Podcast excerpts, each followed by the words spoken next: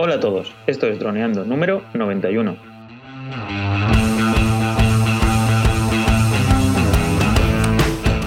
Bienvenidos a este miércoles 19 de diciembre al podcast de temática dron en el que aprenderás a ganar dinero con tu dron. En el programa de hoy vamos a contestar vuestras preguntas. Pero antes recuerda que nos puedes contactar por Facebook, vía web en droneando.info o vía mail en contacta.droneando.info. Como siempre, estamos Cayetano Solano, especialista en drones, y yo, Dani Ura, especialista web y en proyectos digitales. Hola, Calle, ¿qué tal la semana? Hola amigos, muy bien. A ver, esperando como siempre las preguntas de nuestros amigos que nos ayudan a, enseñar y a aprender muchas veces. Ya lo has visto que muchas veces a raíz de una pregunta hacemos búsquedas y al final pues siempre acabamos aprendiendo, aprendiendo así que nada, con muchas ganas de que me lances las de hoy. Perfecto, pues bueno, vamos con la primera de Luis Cabezas. Buenos días. ¿Consideran que el Phantom 3 profesional es mejor que el Spark? Mi proveedor los tiene los dos en oferta casi al mismo precio. ¿Cuál me recomendaríais? Hombre, ¿Qué opinas, Calla? Si están al mismo precio, bueno, para mí no hay color. si está al mismo precio, evidentemente el Phantom, el Phantom 3, mucho mejor. El Spark sirve, para lo que sirve, pero está muy limitado en algunos aspectos. Eh, así que vamos, de 100% Phantom 4, o sea, perdón, Phantom 3 profesional. Además, el Spark vale 450 euros, 400, 450. Y si le sale el Phantom 3 profesional por, por ese precio, eh, está increíble. Eh, recordemos, el Spark graba hasta 1080 con unas características de vuelo, o sea, de distancia entre la aeronave y el mando limitadas. Eh, no le puedes, por wifi, ¿no? por wifi no le puedes poner filtro ND. Eh, y en cambio el Phantom 3 profesional es una cosa muy parecida al Phantom 4. O sea, 4K, 30 FPS, filtros, baterías potentes, mucho más potentes que las del Spark. Sí que es cierto que el Spark es mucho más portátil que el Phantom 3, pero vamos, en cuanto a calidad de imagen, mm, son ligas distintas. Claro, eso tendríamos que tenerlo en cuenta. Pues si tú vas a ir a viajar con Ryanair, pues mejor el Spark. Pero si quieres grabar cerquita de casa y vas a ir con el coche, pues el Phantom 3. Sería genial. Si es para viajar, el Spark, aunque teniendo en cuenta que vas a grabar mucho a una calidad mucho más baja. Y si es, eh, por, si te interesa la calidad, no hay color, Phantom 3 profesional. Pues muy bien. Y aparte es eso, el, mando, ¿no? Porque en el Spark la versión de 450 euros no trae mando. No. ¿O sí? Tienes que hacerlo con el móvil. Hmm. Y es bastante incómodo. Así que, pues bueno, también si quieres hacer de dos, ¿no? Claro, claro. profesional. Porque esto suponemos que es el primer dron que se va a comprar. Hombre, pues un primer dron, un Phantom 3 profesional está súper bien. Un dron que te permite Mm, separarte del mando 2-3 mm, kilómetros bien, no, 2 kilómetros bien, kilómetro y medio, 2 kilómetros bien, que vas a grabar a un 4K muy, muy bueno. Recordemos eh, lo que dijimos en el programa anterior, o hace, dos, no, en el anterior, que una cosa es de 1080 mm, de una cámara profesional y otra es de 1080 de una cámara pequeñita como la del Spark. Va a ser un 1080 con, con muchas limitaciones. Entonces, comparado con el 4K del Phantom 3 profesional, no, se puede comparar. Pues tendré que mirar porque está muy bien, ¿no? Un Phantom 3 profesional, 450 euros. Está muy bien, la verdad es que está muy bien.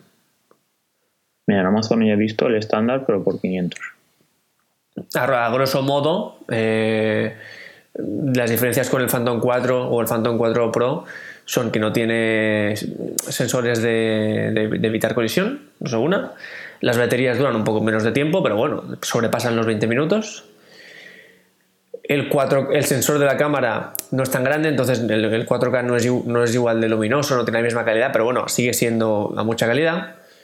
Y básicamente eso, bueno, el, diseño cambia, la parte de la cámara es un poco más débil que la del Phantom 4, pero bueno, eso es un poco secundario. Se le pueden poner filtros ND igual que el Phantom 4.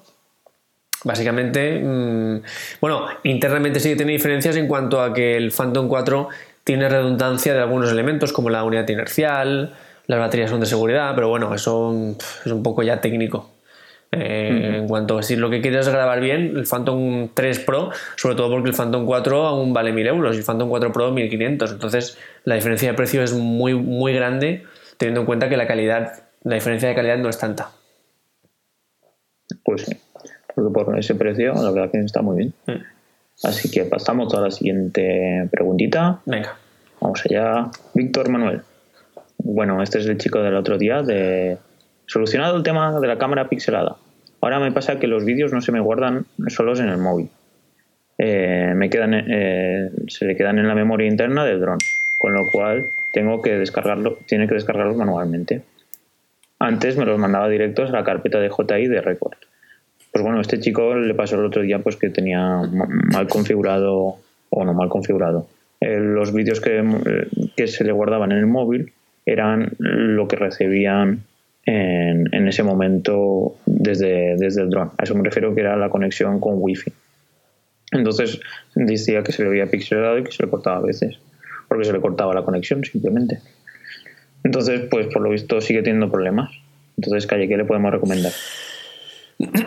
Tiene toda la pinta de que no tiene espacio en el caché de, la app, el, el espacio que la app destina dentro del móvil a guardar esas copias mm, del vídeo que se está grabando en el dron, esas copias a baja calidad. Entonces esto es muy fácil, bueno, muy fácil, tiene que tomar una decisión. ¿Qué prefiere? Que, el- que la app obligue a guardar 2 gigas, creo que es lo máximo, de, espacio en el dispositivo, es decir, en el, móvil, en el smartphone o en la tablet, para guardar esos vídeos de baja calidad, o directamente quitarlo, de- decirle no, no me guardes nada y ya está, que parece lo que un poco lo que tiene él entre manos. Lo que es muy posible que le pase es que sus 2 gigas ya se hayan llenado, es decir, él cuando entre a la app o a esa carpeta que tiene, vea vídeos de hace tiempo, porque una vez se llegó a los 2 gigas dejó de guardarlos, que es lo que suele pasar. O se puede hacer que el caché sea dinámico, es decir, que cuando llegue a los 2 gigas empiece a borrar lo primero que grabó, de forma que eh, siempre tiene el último trabajo que haga, bueno, la última grabación que haga la tiene ahí guardada.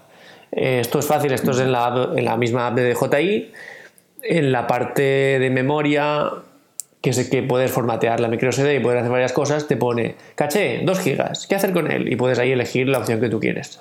Tiene toda la pinta de ser eso, ¿eh?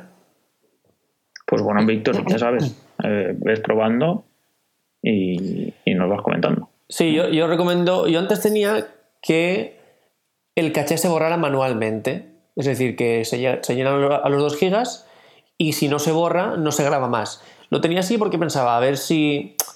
Como a mí me gusta a veces, si hay algún trabajo importante, pues a lo mejor tenerlo aquí. em, pues eh, no quiero que se borre, prefiero a lo mejor borrar otras cosas o que se dejen de grabar otras. Pero ¿qué pasa? Que al final eh, el trabajo siempre, la tarjeta la vas descargando siempre de una forma paulatina, a, o sea, de una forma recurrente al ordenador.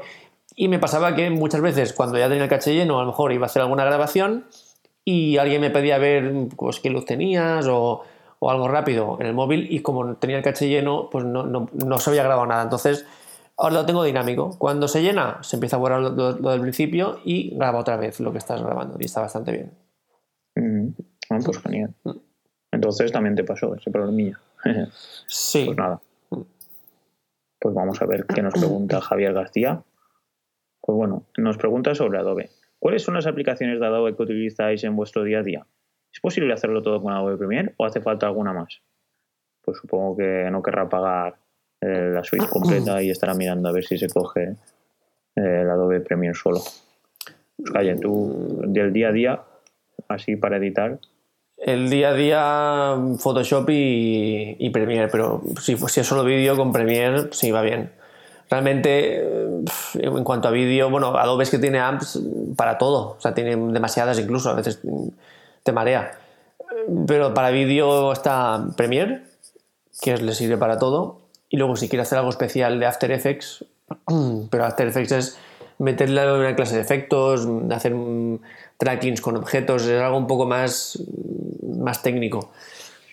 Pero vamos que con el, con el Premiere, dependiendo de su trabajo, ya, Eh, todo depende, pues eso, si se quiere dedicar profesionalmente, ¿no? claro, Depende de lo que le pidan sus clientes. O... Ah, hay, hay profesionales que son más animadores que editores que, al contrario, utilizan solo After Effects y no utilizan eh, Premiere.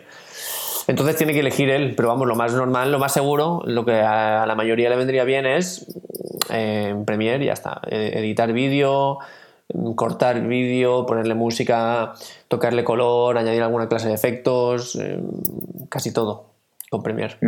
Y Photoshop es, pero para fotografía. Si la fotografía no le importa tanto.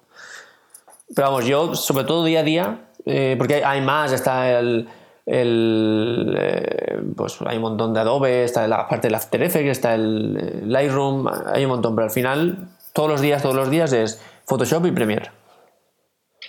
Y para organizar todo el tema de... Porque cuando tú coges la memoria SD, organizas de alguna forma con algún programa de Adobe, Adobe, como era Adobe Stock, ¿no? No. O tú lo haces tú por carpetas. Eso es. Cuando viene la micro SD, la pongo al ordenador divido entre, hago tres carpetas dentro de la tarjeta aún, sin pasarla, y hago vídeos y meto todos los vídeos. Fotografías 360 y meto todos los grupos de fotografías 360, es decir, de fotografías normales que están hechas para confeccionar una 360 y luego fotografías, que son el resto de fotografías. Si hay algo específico, en plan que he grabado, he grabado dos proyectos en la misma tarjeta, ese día por lo que sea, a lo mejor sí que hago alguna división entre ellos, en plan, pues proyecto de, este pueblo aquí y proyecto de esta ciudad aquí. Y luego eso lo paso al disco duro externo y luego para trabajar ya al Premiere directamente. Mm, pues directamente al Premiere, no arrastras directamente el proyecto y se baja. Sí. Pues muy bien. Pues bueno, Javier, espero que te haya solucionado la duda y ya nos cuenta a ver si coges, pues bueno, supongo que querrás cogerte la suite o el programa en individual. Al principio también puedes utilizar el tráiler de 30 días si quieres. Claro. Y, ir probando a ver cuál. Pero vamos. No, que la suite, ahora ya ha pasado, pero para la suite, bueno, para también para la oferta de una app, está muy bien el Black Friday porque te permite eh, ahorrarte un montón de, dinero al año si lo compras eh, cuando es Black Friday. Para este ya no, pero bueno, para el próximo, si hay alguien que le interese. Yo tuve la suerte, entre comillas, que cuando eh, decidí dar el salto al mundo profesional, lo decidí dar en octubre, sí, en octubre, y que cuando bueno pues empecé a mirar eh, para hacerme con programas de edición justo empezó entre el trial y, y para comprarlo empezó el Black Friday y tuve la suerte de que me encontré prácticamente con la oferta. Pero merece la pena eh, incluso merece la pena si alguien va a comprar ahora el, el, apartado anual merece la pena comprarlo mes a mes para que poder dar de baja ese apartado justo antes del Black Friday y comprar el anual justo en Black Friday. Entonces te ahorras un montón de dinero y que luego siempre te coincida la fecha de renovación con el Black Friday. Porque es que llevan ya tres años haciéndolo, o sea que seguramente sea para siempre. Para siempre no se sabe, pero que seguramente lo sigan haciendo. Entonces, eh, todo el Adobe creo que vale 700 dólares, o sea, perdón, 700 euros al año. Una app, dependiendo, por ejemplo, Photoshop, creo que son 12, 13 al mes. Hmm. Solo a Premiere, no estoy seguro ahora mismo, pero ronda los 20 por ahí al mes. Y si, por ejemplo, haces esta oferta de Black Friday, mm, puedes llegar a 400 y pico al año, todo, todo la suite, y luego la renovación a 390 y pico. Entonces pasas de 700 y pico a 300 eh, y pico, o sea, es la mitad. Ya, y al mes, pues son, esos son unos 28 euros o 27 euros toda la suite claro. de Adobe. Imagínate. Vamos, que es un precio increíble, la verdad. Hmm. Madre mía. Pues habrá que tenerlo en cuenta el descuento este de, Black Friday, la verdad. He estado viendo que son 25% de descuento. claro, es lo que tú dices, si son 700 euros, pues te queda uno 600 eso 25 hace ahí. Claro, lo bueno es. Lo bueno es que la renovación, que es más barata que el, que el principio, con el Black Friday es eso, 350. Con lo que el precio ya es increíble. Lo suyo sería ser estudiante o profesor. Claro. Un 65%.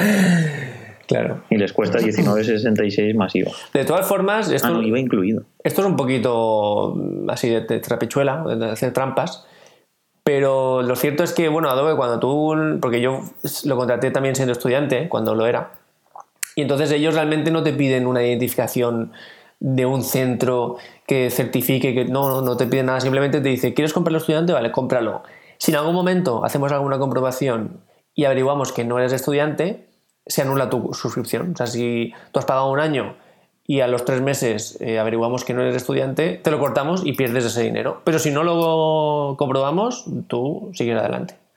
Así que nada, si alguien si quiere jugar, pues nada, ahí, ahí queda la opción. Supongo que lo harán con el correo, ¿no? El correo este de las universidades o... Es que no, a mí al, eh, en todo el año no me lo pidieron, no lo comprobaron. Ya. ¿Pero ahora cuál utilizas? ¿El de estudiantes o el otro? No, ahora ya no soy estudiante, claro, ahora ya, ahora ya normal, pero al principio, como, como era estudiante, se podía hacer. O sea, al principio quiero decir, o en otros años cuando era estudiante lo podía hacer así. Y, y durante un año no me lo, no me lo comprobaron. Mm. Pues nada, pues bueno, pues si quiere probar, suerte. Creo que puede ser un poquito arriesgado si coge todo el año. Pero nada, pues bueno, Javi, ya nos dices, ¿vale? Así que nada, ya va por hoy, que ya llevamos aquí un, unos ratito, ya 16 minutos. Así que nos despedimos, Cayetano. Venga, pues nada, ya sabéis, chicos, si queréis enviarnos más preguntas como estas, tenéis más dudas, nos queréis hacer sugerencias, críticas, lo que queráis, ya lo sabéis. Nuestra web, droneando.info, nuestro mail, contacte arroba droneando.info. En iVoox nos podéis encontrar, nos podéis dejar un me gusta o un comentario. En iTunes también nos podéis encontrar, nos podéis dejar una valoración de 5 estrellas, como todas las que tenemos, que son magníficas. Y nada, nosotros pues aquí encantados de escucharos y nos escuchamos, mm, valga la redundancia, el viernes con más preguntas de AESA. Pues nada chicos, nos escuchamos el viernes. Un saludo. Chao.